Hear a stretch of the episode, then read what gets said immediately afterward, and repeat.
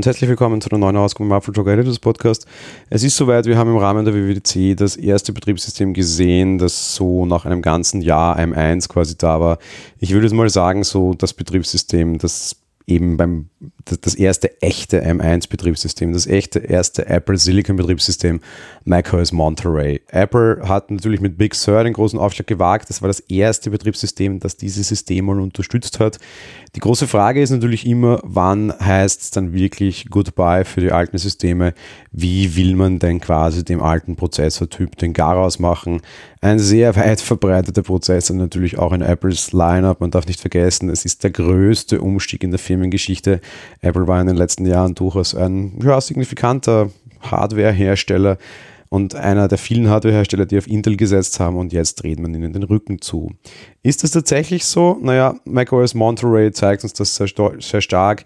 Wir sehen, was dieses ganze Betriebssystem für den Intel Mac am Ende bedeuten wird und es dürfte nichts Gutes sein.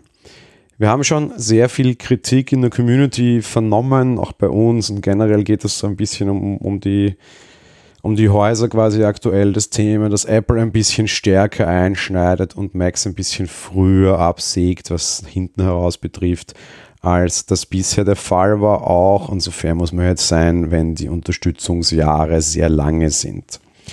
Was wurde zum Beispiel abgeschnitten? Naja, irgendwie ähm, iMac-Modelle, die vor 2014 rauskamen, Mac Minis, die irgendwie quasi vor dem späten 2014 rauskamen und ebenso MacBook Air und MacBook Pro Modelle, die im Jahr 2015 rauskamen oder Early 2015.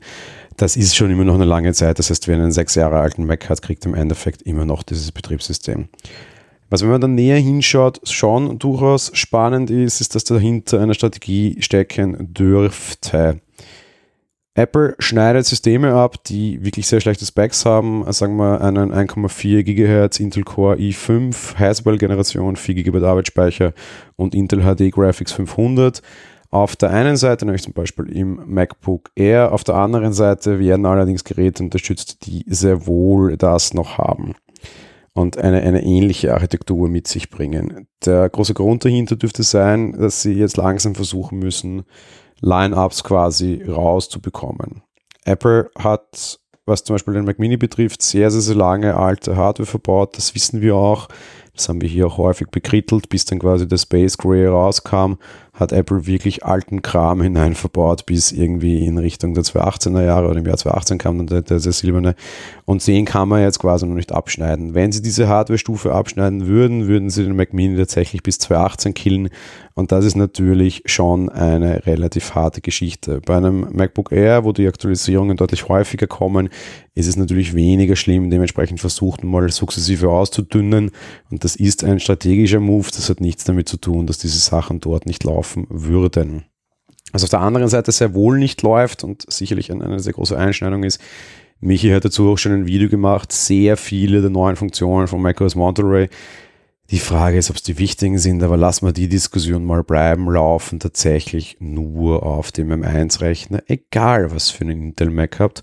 Auch wenn ihr euch jetzt heute noch ein sehr teures MacBook Pro 16 voll ausgerüstet bekommt, habt ihr zum Beispiel nicht die Möglichkeit in FaceTime den Hintergrund zu blurren. Ihr habt nicht die Möglichkeit Live-Text aus Images quasi, also aus Bildern rauszuholen und ihr kriegt zum Beispiel auch nicht die detaillierten Apple Maps Karten. Der Grund ist sehr einfach, all diese Funktionen werden auf den auf die, die Neural Engine und auf die Machine Learning Fähigkeiten des M1 gebaut sein und optimiert sein.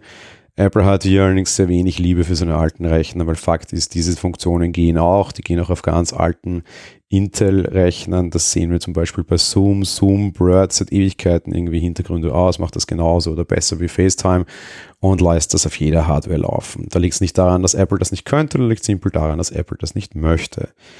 Zu Zeiten wie diesen, und ich lasse mich jetzt auf eine, eine, eine sehr große Vorhersage ein oder auf eine Empfehlung ein, ich würde mir keinen Intel Mac mehr kaufen, auch wenn sie welche noch im Programm haben und auch wenn es die starken Macs nicht gibt.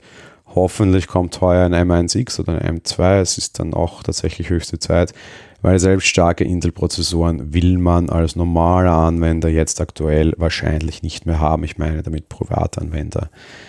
Im Vergleich, und ich habe es im Video schon gesagt, ich möchte es euch jetzt nochmal in Erinnerung rufen. Wir haben jetzt die ersten Funktionen, die nicht mehr auf Intel-Hardware laufen. Wir haben bei weitem noch nicht mal ein Jahr Apple Silicon im Handel. Vor einem Jahr wurde da genau vorgestellt. Und ähm, Tatsächlich war es damals so, im Jahr 2006 wurden die Intel Macs vorgestellt, das war der letzte Strukturwechsel. Und im Jahr 2009 kam dann das erste Betriebssystem, das tatsächlich nur noch für Intel war. Also es hat circa drei Jahre gedauert. Eines haben wir jetzt hinter uns und wir sehen die ersten Zeichen. Es wird auch dieses Mal sehr schnell gehen. Natürlich hat Tim Cook gesagt, dass sie Intel weiterhin lieb haben. Natürlich hat er gesagt, dass es weiterhin welche geben wird, einfach weil sie nicht alles mit einem Big Bang umstellen können. Vor allem jetzt nicht, wo sie ein deutlich größere Hersteller sind als vor 15 Jahren. Was wir jetzt auch sehen, und das wird kein großes Geheimnis sein, das ist nicht die Zukunft, das sind nicht die geliebten Rechner von Apple. Und ich war ehrlich gesagt relativ erstaunt, dass sie schon so früh reine M1-Funktionen ersetzen und Intel Macs nicht mehr weiter durchziehen. Das war's für die heutige Folge. Wir hören uns dann nächste Woche wieder. Bis dahin, ciao.